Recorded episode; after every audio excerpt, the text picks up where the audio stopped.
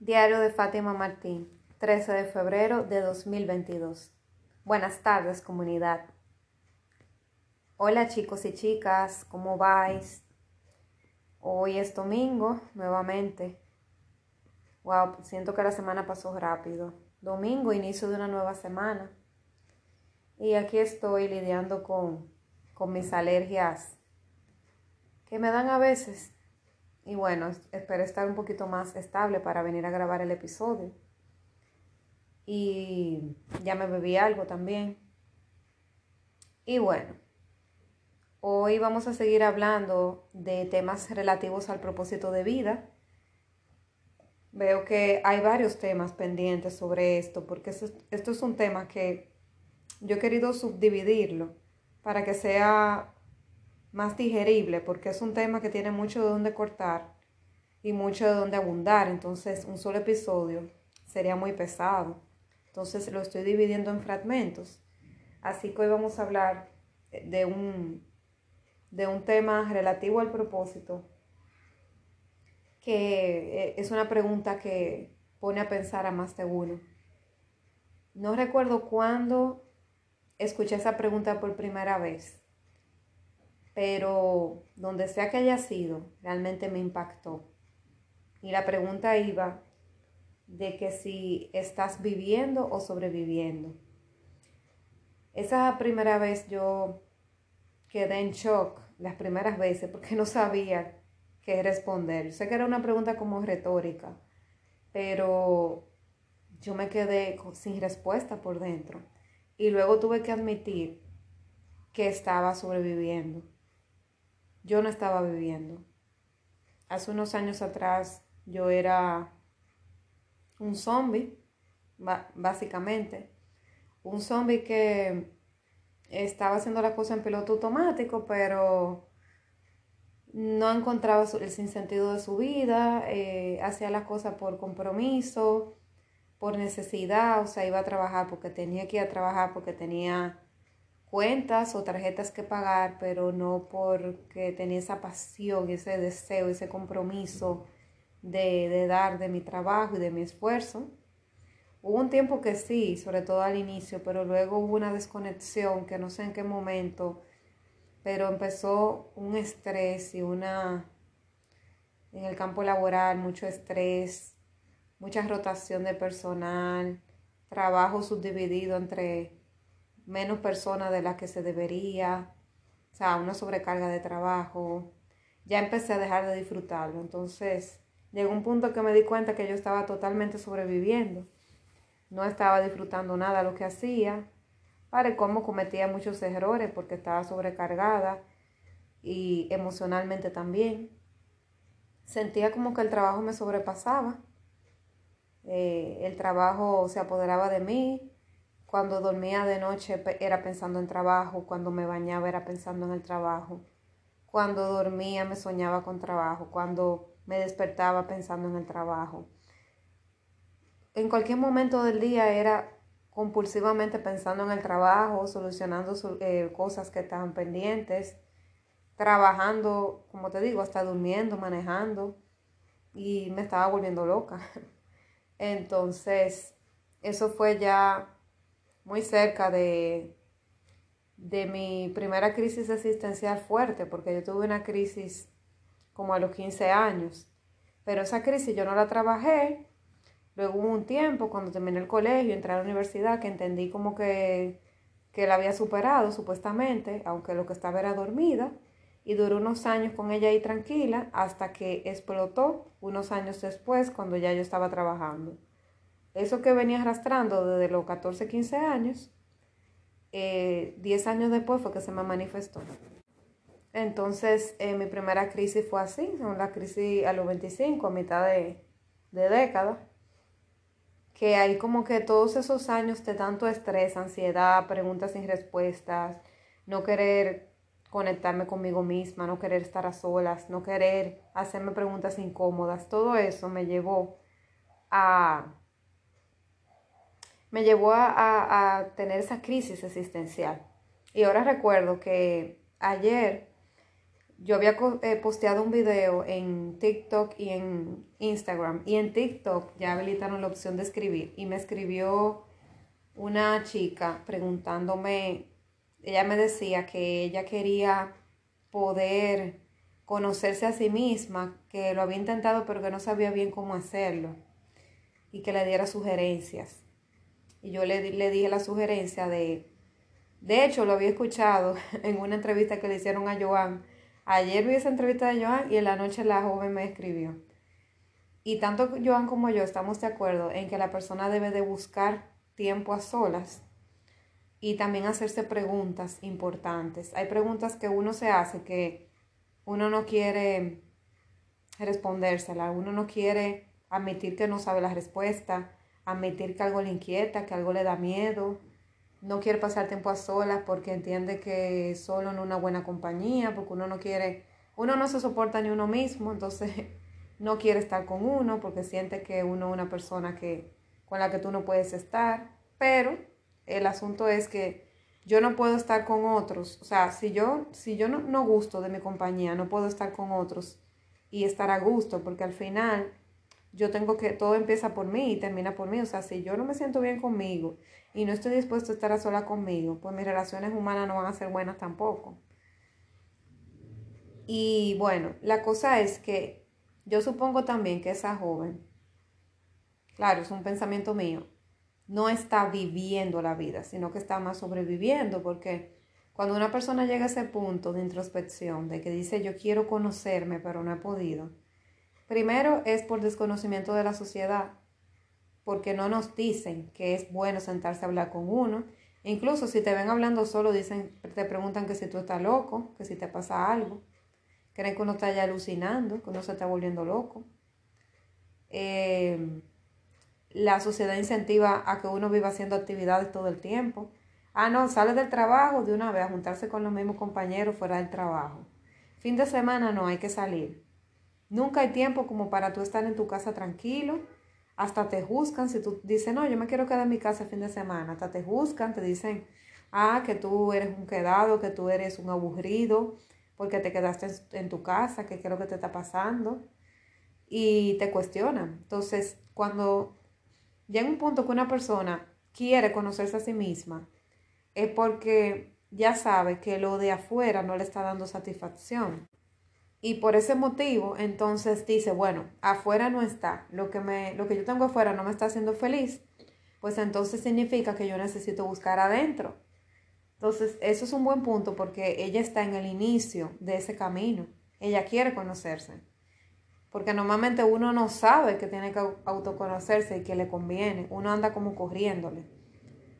Y cuando llega el punto que tú quieres asumir el miedo de abrir y destapar esa caja y no saber qué vas a encontrar y saber que vas a encontrar situaciones fuertes con las que lidiar, si tú tienes esa valentía para tú hacerte por lo menos ese cuestionamiento de que quisiera conocerme, quisiera ver qué hay detrás, es el inicio del camino y es excelente.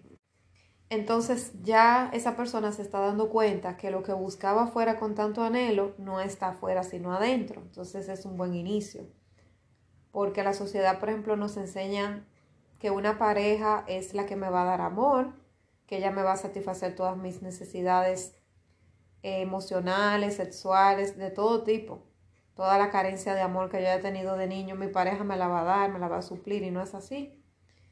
Em, que los que tenemos que tener amigos, eh, a veces hasta, hasta tenemos amigos que sabemos que no nos conviene contarle decir que tenemos por lo menos amigos para salir porque se juzga a las personas que no tienen amigos, porque se entiende que son antisociales, que son gente solitarias, eso se pone como si fuera algo negativo.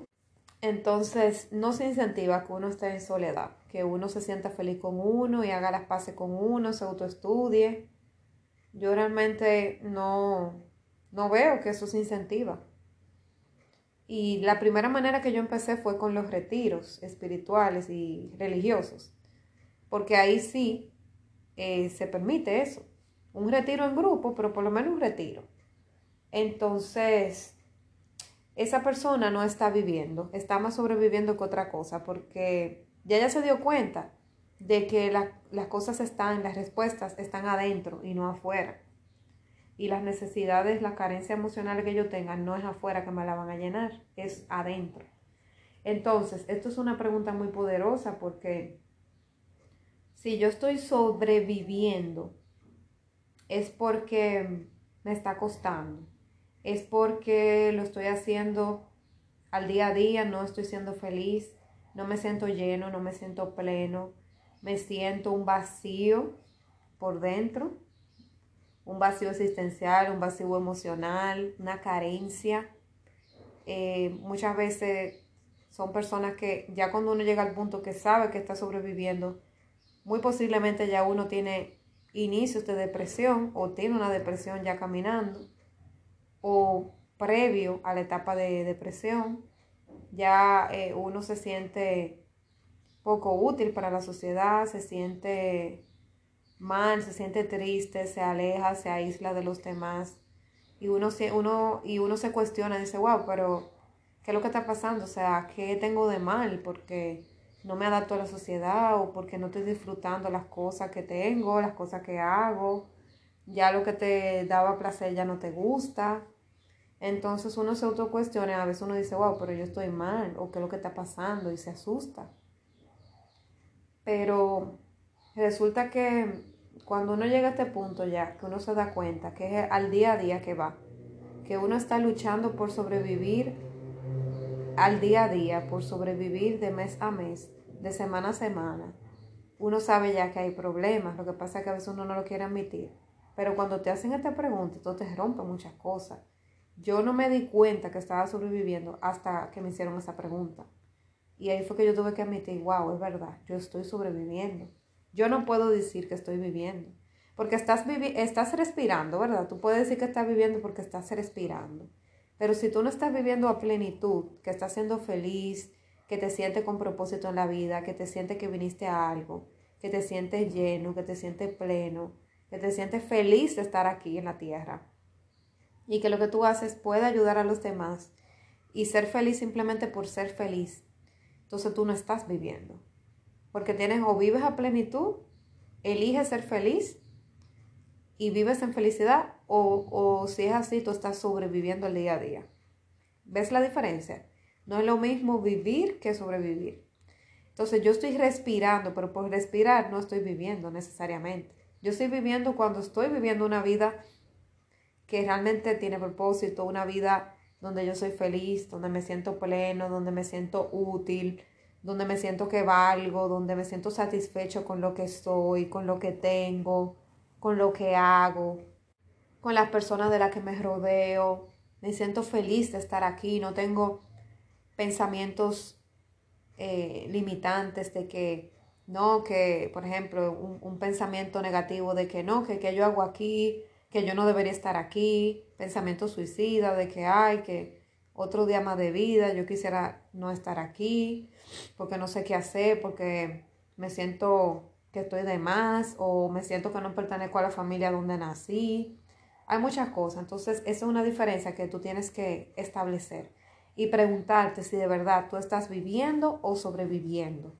Y si estás sobreviviendo, no pasa nada, admítelo, porque no tienes que irlo a publicar a todo el mundo. Ay, sí, estoy sobreviviendo. No, es para ti la pregunta.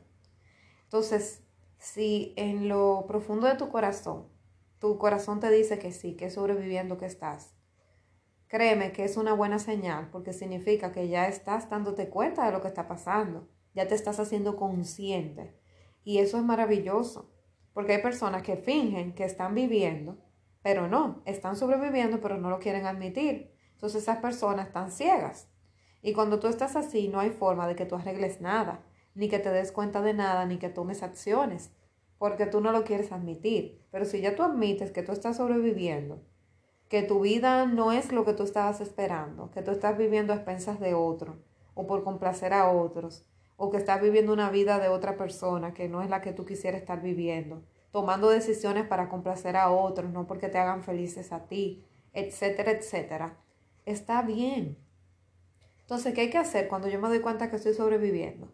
Lo que tengo que hacer es empezar a, o sea, darme cuenta, admitirlo, rendirme a eso y empezar a tomar medidas como esa de empezar a pasar tiempo a solas conmigo, preguntarme qué yo quiero, por qué yo estoy haciendo lo que estoy haciendo, hacer un repaso de mi vida.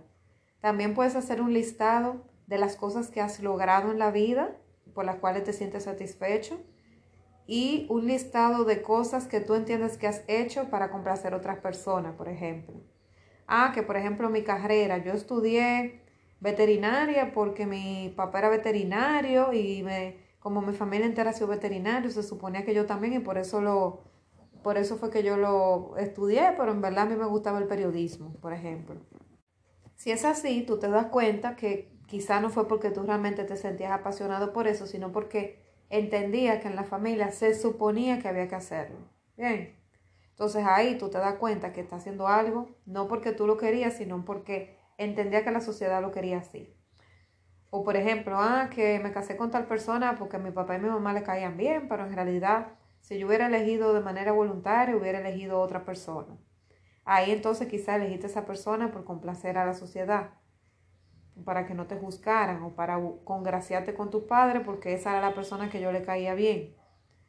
Eh, ah, no, que yo trabajo en tal lugar, yo trabajo en ese sitio, ese trabajo no me gusta, ni lo quiero, me siento que me desgasto, pero estoy ahí porque me da estatus o porque es el que me paga, los otros donde me siento que me apasiona no me pagarían el sueldo que me pago aquí, con esto yo puedo pagar mis, mis biles, mis facturas, pero no, no es lo que me apasiona, pero es lo que resuelve y por eso estoy ahí, porque me siento resignada, porque si no, entiendo que no voy a conseguir otra cosa. Y así podría ponerte muchísimos ejemplos. Entonces tú tienes que ir haciendo esa lista de esos, de cuáles cosas tú has hecho que tú entiendes que realmente fue por complacer a otro y qué cosas tú has hecho auténticamente de ti, voluntariamente, que te gustan, que te llenan y que son logros personales tuyos que tú has logrado porque te sientes satisfecho de eso y, lo querías así, lo hiciste. Entonces eh, puedes ir comparando y al final te puedes dar cuenta cómo tú has vivido tu vida hasta ahora, si la has vivido para complacer a otros o si realmente la has ido viviendo para ti. Pero normalmente cuando uno se siente que está sobreviviendo es porque va en la carrera de las ratas, porque va haciendo lo que se supone que la sociedad dijo que tú tenías que hacer, que a tal edad tú tienes que estar haciendo esto, que a tal edad tú tienes que estar haciendo lo otro, que a tal edad te toca casarte, que, que tal relación si tiene cuatro años de tiene que pasar a otro nivel y por eso me casé con esa persona, que a tal edad tengo que tener el primer hijo, que a tal edad tengo que tener el segundo, que a tal edad se supone que sacó la hipoteca de la casa y así sucesivamente. El que está sobreviviendo no suele estar satisfecho con varias de esas decisiones, sino que lo está haciendo porque se supone, entre comillas, que la sociedad dice que yo tengo que hacer esto, esto, esto y lo otro, y yo estoy siguiendo ese programa mental que me insertaron. Entonces, si te encuentras ahí sobreviviendo y viviendo un programa mental que te insertó otro y que no es tuyo, pues entonces estás a tiempo de de todas maneras tomar medidas, porque mientras estemos vivos hay tiempo, mientras estemos vivos hay posibilidad, hay esperanza. Así que no esperes que te pasen 20, 30, 40 años más, dependiendo de la edad que tengas, o 5, 10 años más, vamos a ponerlo más cerca. No esperes que te, te pase ni un año más, poniéndolo más cerca, viviendo esa vida, nada más sobreviviendo porque tú eres una creación maravillosa de, nuestro creador, en quien sea que tú creas, pero siempre hay un poder superior que nos creó. Y Él no quiere, ese ser, quien sea, ¿verdad? Que nos haya creado, no quiere que tú vivas infeliz, que vivas sobreviviendo, porque la vida es un regalo para que uno lo disfrute, no para que uno le pese como una carga y lo viva por vivirlo, porque hay que hacerlo como por una obligación, pero no porque yo realmente lo estoy viviendo a plenitud. No es una obligación, no debería ser así. Entonces, empieza a soltarte de cargas, empieza a cuestionarte, como yo te había dicho en los otros episodios, qué cosas te apasionan, qué tú entiendes que te puede gustar hacer, de qué lugares tú entiendes que te tienes ya que alejar, qué relaciones hay que ir cortando porque no te benefician, cuáles programas mentales tú tienes que sacar porque te funcionaron en un momento pero ya no te sirven, cuáles programas nuevos tienes que insertar en tu cerebro. cómo quieres vivir tu vida, qué nuevos hábitos positivos puedes, eh, puedes implementar en tu vida para que eleve tu nivel de vibración y puedas vivir una vida más satisfactoria. Entonces tienes que irte cuestionando. Esto se trata de cuestionarse. Porque si no te cuestionas el para qué estoy aquí, por qué hago lo que hago, qué cosas me gustan, qué cosas no me gustan, no vas a poder eh, hacer el clic y no vas a poder entender y vas a seguir sobreviviendo hasta que te toque el momento de partir. Y cuando toque el momento de partir te va a quedar el arrepentimiento, pero ya no vas a poder hacer nada. Entonces no hay que llegar al momento de partir para tener que arrepentirme por lo que no hice, si lo puedo hacer ahora. Entonces da miedo, da muchísimo miedo tener que renunciar a muchas cosas para escoger otras pero en la vida siempre tenemos que renunciar a unas cosas para poder decirle que sí a otras. No podemos decirle a todas que sí y a la vez hacerlas. Tenemos que una parte de la cosa decirle que sí, pero a otras decirle que no, para poder darle prioridad a las que le dijimos que sí y con las cuales nos comprometimos. Entonces, la prioridad en tu vida debes de ser tú, independientemente. Aunque te digan egoísta, pero tú tienes que darte prioridad a ti y a tu familia y ya tú sabrás a quiénes tienes que sacar de tu vida o quiénes van a salir solos cuando tú empieces a tomar decisiones, pero tienes que, tú tienes la obligación de ser feliz, ¿ok? Porque a eso vinimos, a ser felices, no vinimos a vivir sufriendo, ¿ok? Entonces, esa es la exhortación. Preguntarte si estás viviendo o sobreviviendo. Y en caso de que estés sobreviviendo, tomar medidas correctivas. Da miedo al principio, pero da más satisfacción haberte arriesgado que no haberlo intentado nunca. Hasta aquí dejo el episodio de hoy. Nos vemos mañana, seguro que sí. Un fuerte abrazo.